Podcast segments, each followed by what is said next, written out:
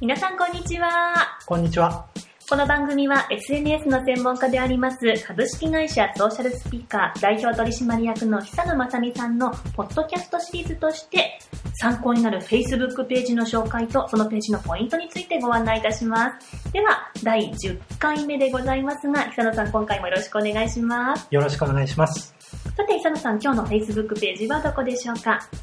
今日ご紹介する Facebook ページは、銀河高原ビールの Facebook ページです。おビール来ましたね。加藤さんお酒は飲みますか？加藤さんも割と飲みますね。すか？はい。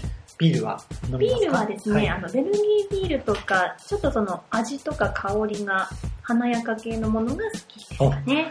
そうなんですうんうね。んうん。今回この紹介する銀河高原ビールなんですが、はい。どうでしょう？実際にこの Facebook ページご覧になってみてですね、うんうん、もう、飲みたくなりますよね。飲みたい本当ですよねそうそうそうそう。で、なんかその、ビールだけじゃなくって、そはいの、美味しいご飯、いろいろやっぱり乗せてるじゃないですか。そうなんです。あの、ここがまず一つ目のポイントで、はい。あの、自社に紹介する商品やサービスが一つしかないうんうんうん。という場合に、あの、何を投稿していいかわからないって悩まれてる担当者の方多いんですけど、うんうんうんうん。そういった方、今回のページ参考にしてほしいんですね。はい今おっしゃったように、商品を一つだけ写真に撮って投稿するんではなくて、えー利用したイメージ、利用シーンをイメージさせるような写真を投稿すると。ね。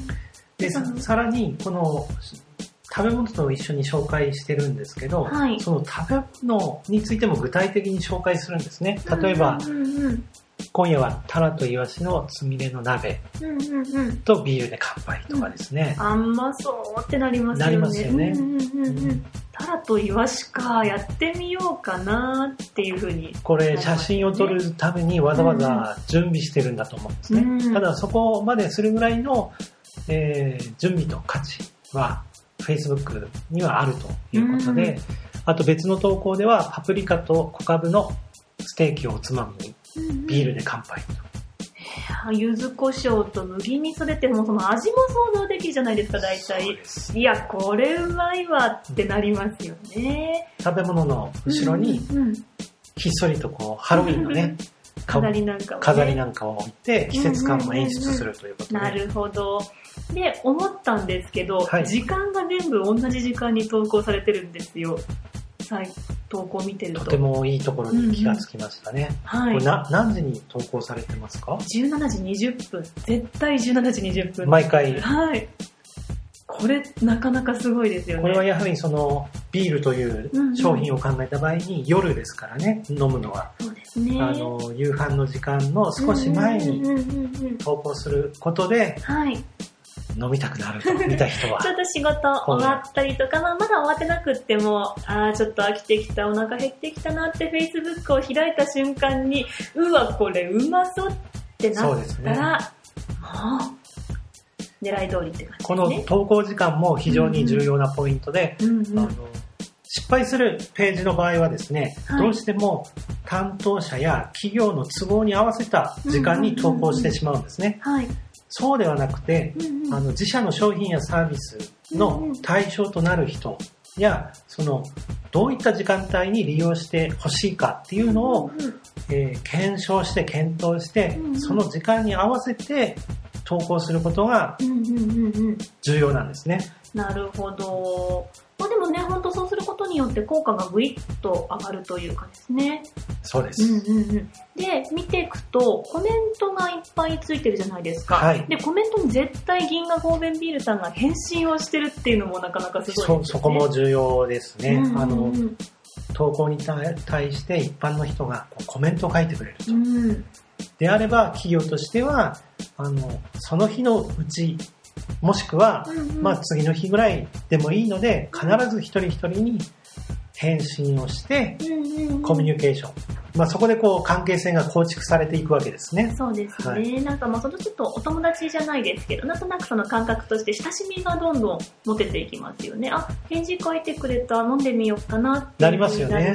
うん。嬉しいですよね。企業から返事が来たら、うん、ちゃんと見てくれてるんだと。ねえ、ほはいんとほんと。多分逆も嬉しいんですけど、はいもうこれもやっぱり嬉しいこと嬉しいですね。ね。まあ、そういった積み重ねが、このページのいいねの数だったり、うんうん各投稿のシェアの数なるほど。に、えーえー見え隠れしてるんではないかなと思うんですね。